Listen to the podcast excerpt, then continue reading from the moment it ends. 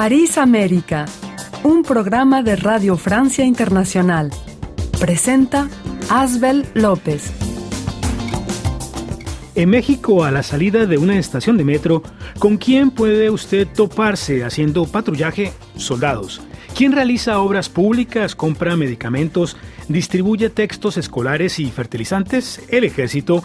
¿Quién va a operar el aeropuerto de Ciudad de México? Una empresa que pertenece a la Secretaría de Defensa.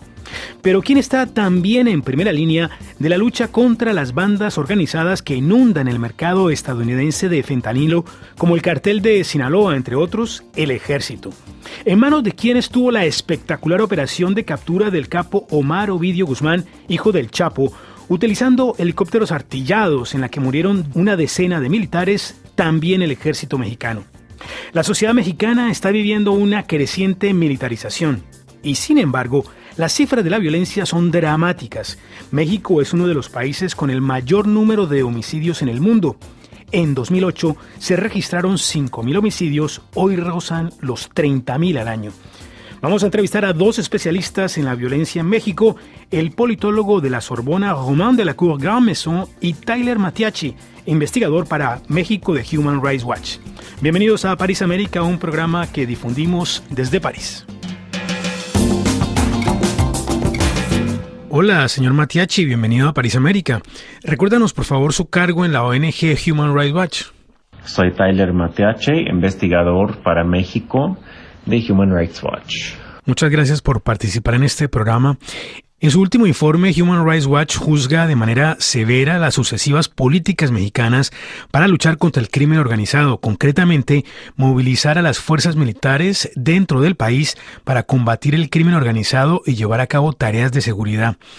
Para empezar, eh, señor Matiachi, quisiera por favor que escuchara lo que nos dijo un periodista mexicano sobre la operación de captura del narcotraficante Omar Ovidio Guzmán, hijo del encarcelado narcotraficante Joaquín El Chapo Guzmán. Esta tuvo lugar en la localidad de Jesús María, dejó al menos 29 muertos, 10 militares y 19 presuntos delincuentes. También resultaron heridos 35 miembros de las fuerzas del orden. Fue una auténtica batalla campal con helicópteros artillados. Ramiro Casares, director del semanario Mercurio de Sinaloa, explica el recurso a los militares por dos razones, la corrupción de la policía local y el armamento de los narcotraficantes. Vamos a escucharlo. En las policías municipales ya es conocimiento de, la opinión pública que están en su mayoría coludidas con el crimen organizado. Imposible que armas que usan también los policías eh, municipales, los preventivos, puedan hacer frente a armas tipo Barrett, armas eh, de grueso calibre. O sea, lo que vimos fue una zona de guerra como si hubiéramos estado eh, en Irak, allá en el Medio Oriente, ¿no? Pero eh, desde mi punto de vista no había otra opción. Tyler Matiachi de Human Rights Watch, ¿no cree usted que si los militares han reemplazado a los policías en este tipo de operaciones contra los narcotraficantes es porque son los únicos que pueden realmente medírsele a ellos?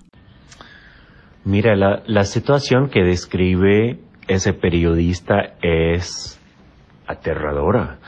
Eh, y, y como señalas, eh, ha habido una especie de eh, carrera armamentista, podríamos decir, eh, y el resultado ha sido niveles horroríficos de, violencia en, muchas partes del país. Y una parte de esa estrategia de parte del gobierno ha sido lo que dicen la estrategia de capos que, implica detener o matar a eh, mandos de alto nivel de, o líderes de alto nivel de estos cárteles. Eh, esta vez fue Ovidio Guzmán. En 2016 fue su padre, Joaquín El Chapo Guzmán. Eh, y yo respondería a tu pregunta con, con otra pregunta, ¿no? Eh, después de detener a esos dos hombres, ¿sigue existiendo el cartel de Sinaloa? La respuesta es, eh, eh, sí. Así que esta estrategia de entrar con mucha fuerza para detener un solo hombre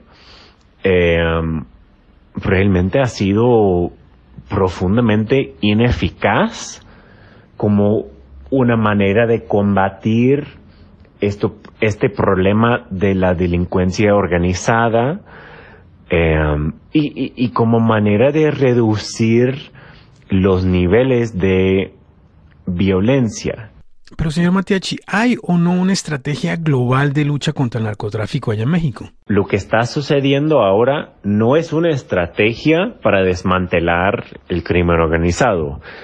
Son acciones eh, esporádicas para detener un capo sin más estrategia, sin estrategia social, sin estrategia para enfrentar los problemas de fondo que, que, permiten que los carteles tengan poder en estos lugares, que permiten que los carteles tengan de quienes reclutar, ¿no?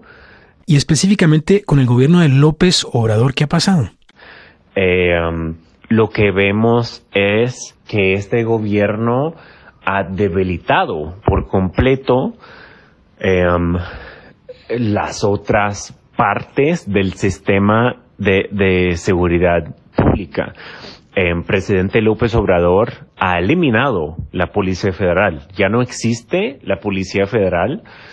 Em, él ha desplegado em, más de 150 mil soldados para realizar todo tipo de, tarea en el país que muchas de las tareas que están realizando no tienen nada que ver con seguridad pública.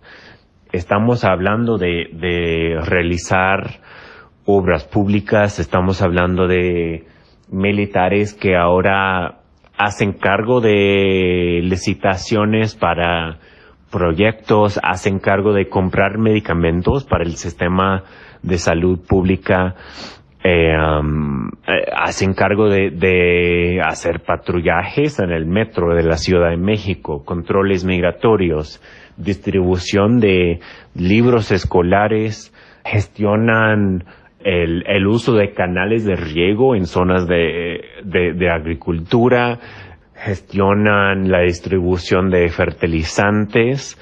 Estos son tareas que no tienen nada que ver con delincuencia organizada y las menciono porque cuando hablamos de la militarización en México, no solo estamos hablando de estos enfrentamientos con cárteles, estamos hablando del despliegue de Em, de, estos soldados sin una estrategia de seguridad y de una manera que les entrega mucho poder sobre áreas de, de, la vida pública que, que, en el pasado han correspondido a las autoridades civiles.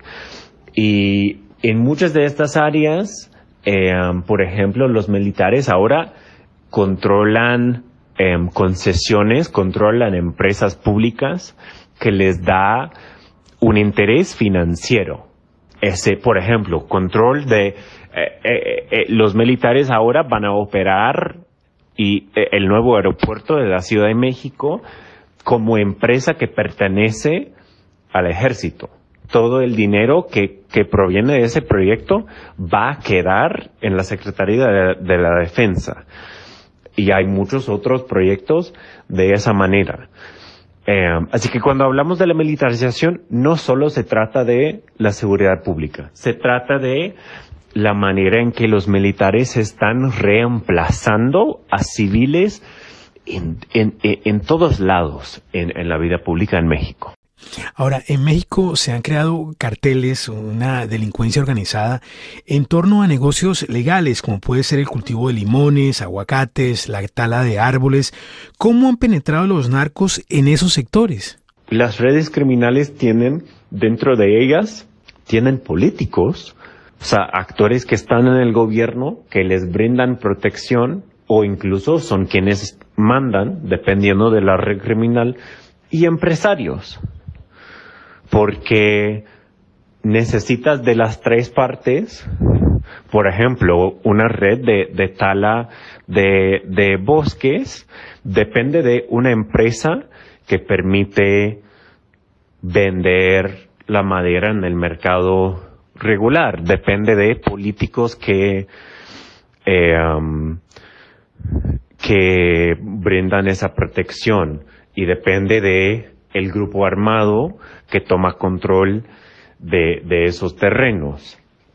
Este esfuerzo o esta estrategia que se enfoca solamente en combatir a los grupos armados como si fueran dos lados en una guerra, eh, no entiende cuál realmente es el problema.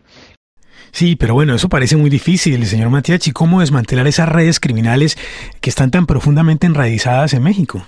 Eso requiere una estrategia integral. Por un lado, enfoca en investigaciones sobre todos los mandos en todas las partes de la red criminal y incluye investigaciones y procesos penales contra políticos corruptos y también incluye un elemento de programas de desmovilización porque lo que vemos es en una comunidad rural pobre donde eh, estos grupos em, tienen poder una de las razones que tienen poder es que para los jóvenes ahí no hay muchas opciones. Y trabajar en un grupo armado es algo que, que, paga bien y mientras el Estado no tenga presencia con servicios básicos y los cárteles que están ahí funcionan como un gobierno de facto, van a seguir pudiendo reclutar y depender del apoyo de estas personas. Así que otro elemento son programas para desmovilizar y para em, hacer que el gobierno civil tenga presencia en estas zonas. Eh, Tyler Matiachi, según el informe de Human Rights Watch, los niveles de delitos violentos en México han alcanzado picos históricos durante la presidencia de López Obrador, quien llegó al poder en 2018. El nivel de homicidios en México es uno de los más altos del mundo. Por supuesto, mucha de esa violencia está ligada a la delincuencia organizada, a los cárteles, pero no solamente. ¿A qué corresponde esa otra violencia? las policías y, las fiscalías en México son mayormente incapaces em, de, de, prevenir o esclarecer la mayoría de los delitos o llevar, encontrar los responsables o llevarlos ante la justicia. Em, la tasa efectiva de, de impunidad en México Em, es ahí por el 98%. Es decir, 98% de los delitos que se cometen nunca son investigados de manera eficaz por las autoridades. La mayoría de los delitos no son investigados, punto. Y, y, todo esto es particularmente preocupante en estos casos de homicidios, de desapariciones, en que desaparece alguien y las fiscalías en México básicamente no hacen un, un esfuerzo real por encontrar a la persona, no hacen ningún intento de determinar quién es responsable por la desaparición y a la vez eh, los morgues se llenan de personas no identificadas y, muchas de ellas van directamente a fosas comunes de, de cada municipio o estado. Así que la respuesta a todo este problema estructural realmente no tiene nada que ver con el despliegue de soldados. Tiene que ver con mejorar las instituciones que deberían llevar a cabo esas acciones básicas como la investigación de, delitos, la prevención de, delitos, eh, que el Estado exista, pues, de alguna manera. Tyler Matiachi, muchas gracias por su participación en París América. Eh, Román Lacour Maison, bienvenido a París América. Bonjour, buen bienvenido, gracias. Usted es doctor en Ciencias Políticas de la Universidad París I Sorbona y experto senior de Iniciativa Global. Muchas gracias por participar en este programa. Eh, lo hemos llamado para hablar de México, en particular porque eh, en ese país, eh, para luchar contra el narcotráfico, se recurre desde hace unos años al ejército. Hemos visto operaciones muy espectaculares como la reciente para capturar al narco Ovidio Guzmán.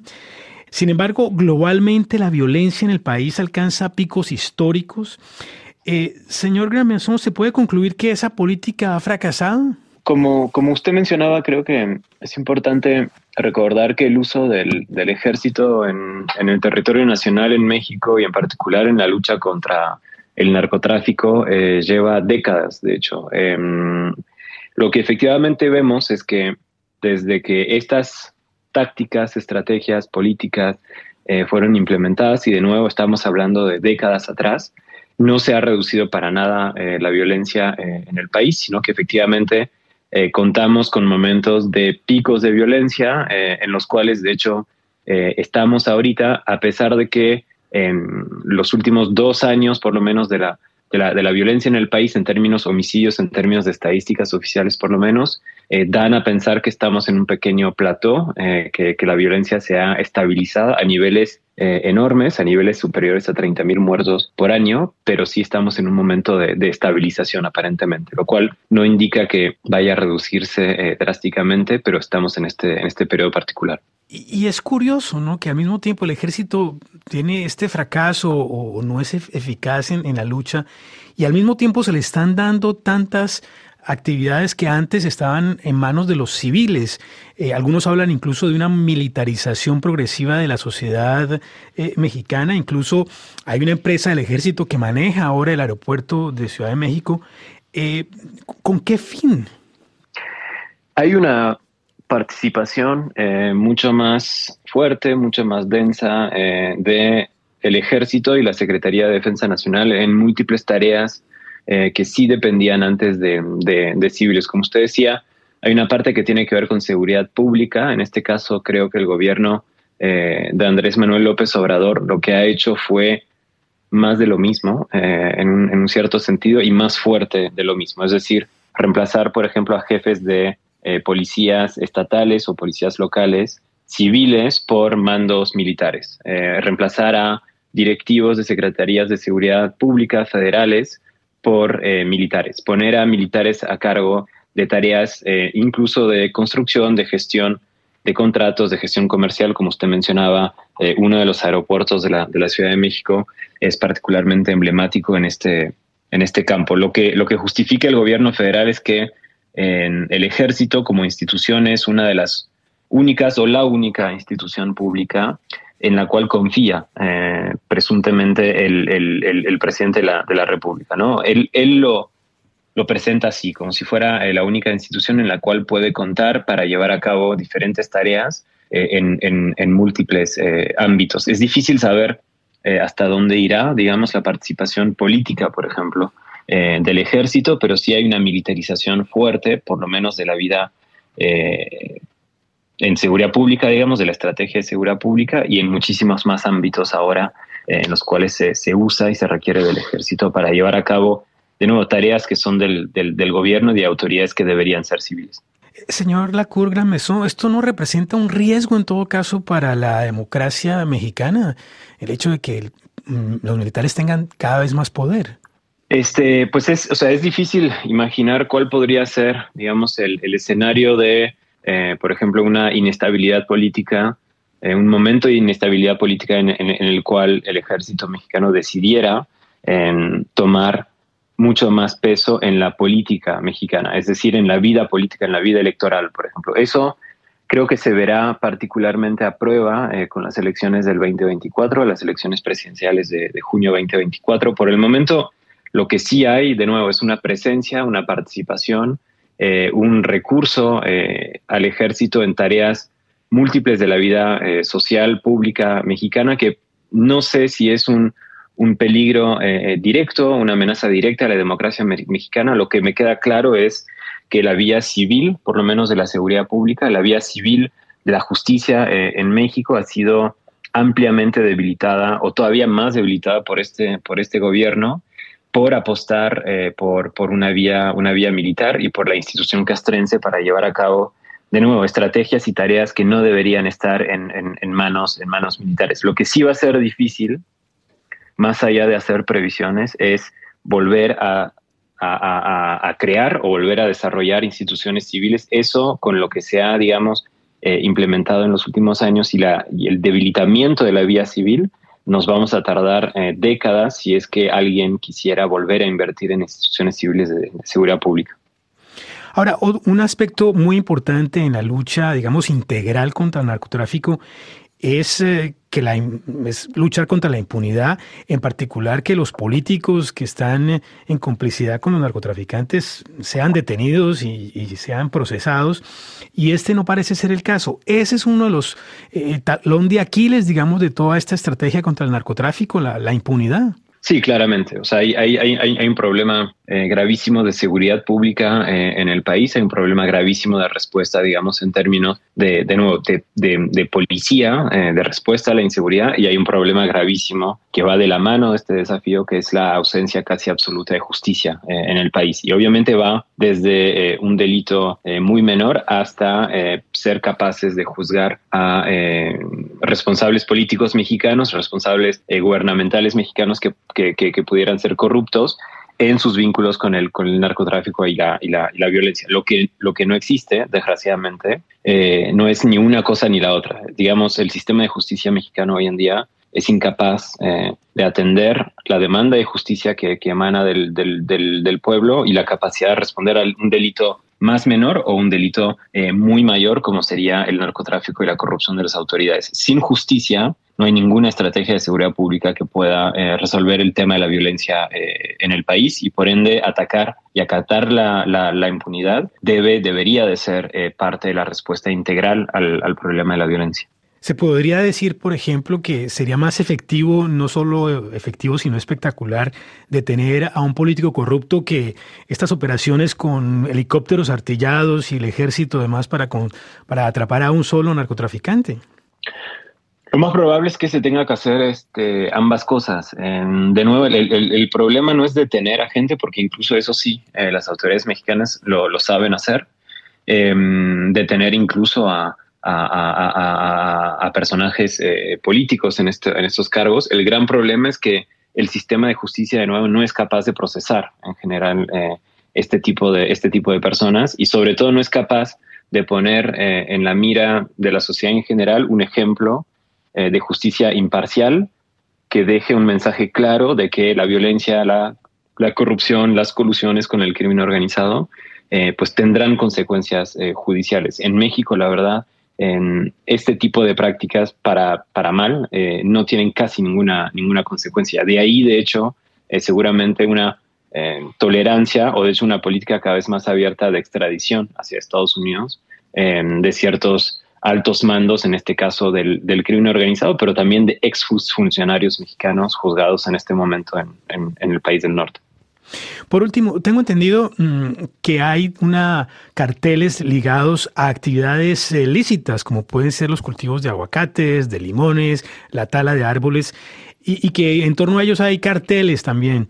Eh, seguramente no son tan importantes y, de tanta magnitud como los que eh, trafican el fentanil a Estados Unidos o las drogas tradicionales, pero ¿qué tan, qué tan importante es ese otro tipo de delincuencia, de delitos?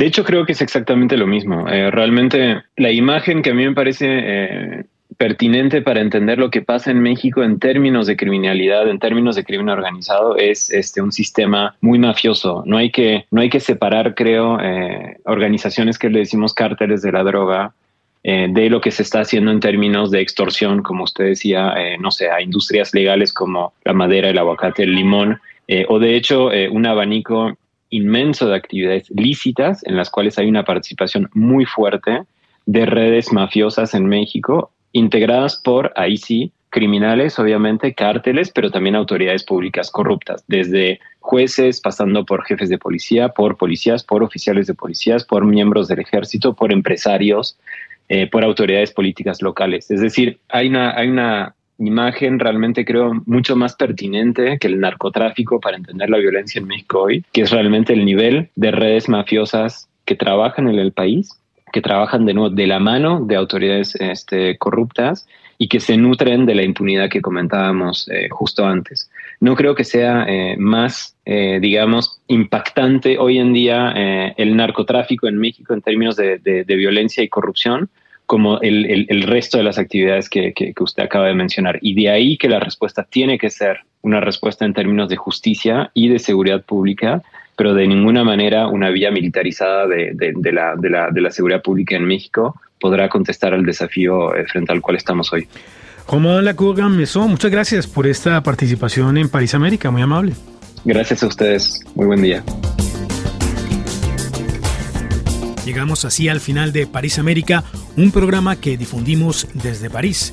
Los invitamos a enviarnos sus mensajes de voz al WhatsApp de RFI 336 45 60 11 26 336 45 60 11 26. Los espero el próximo jueves a partir de las 3 y 3 minutos de la tarde, hora de París. Hasta entonces.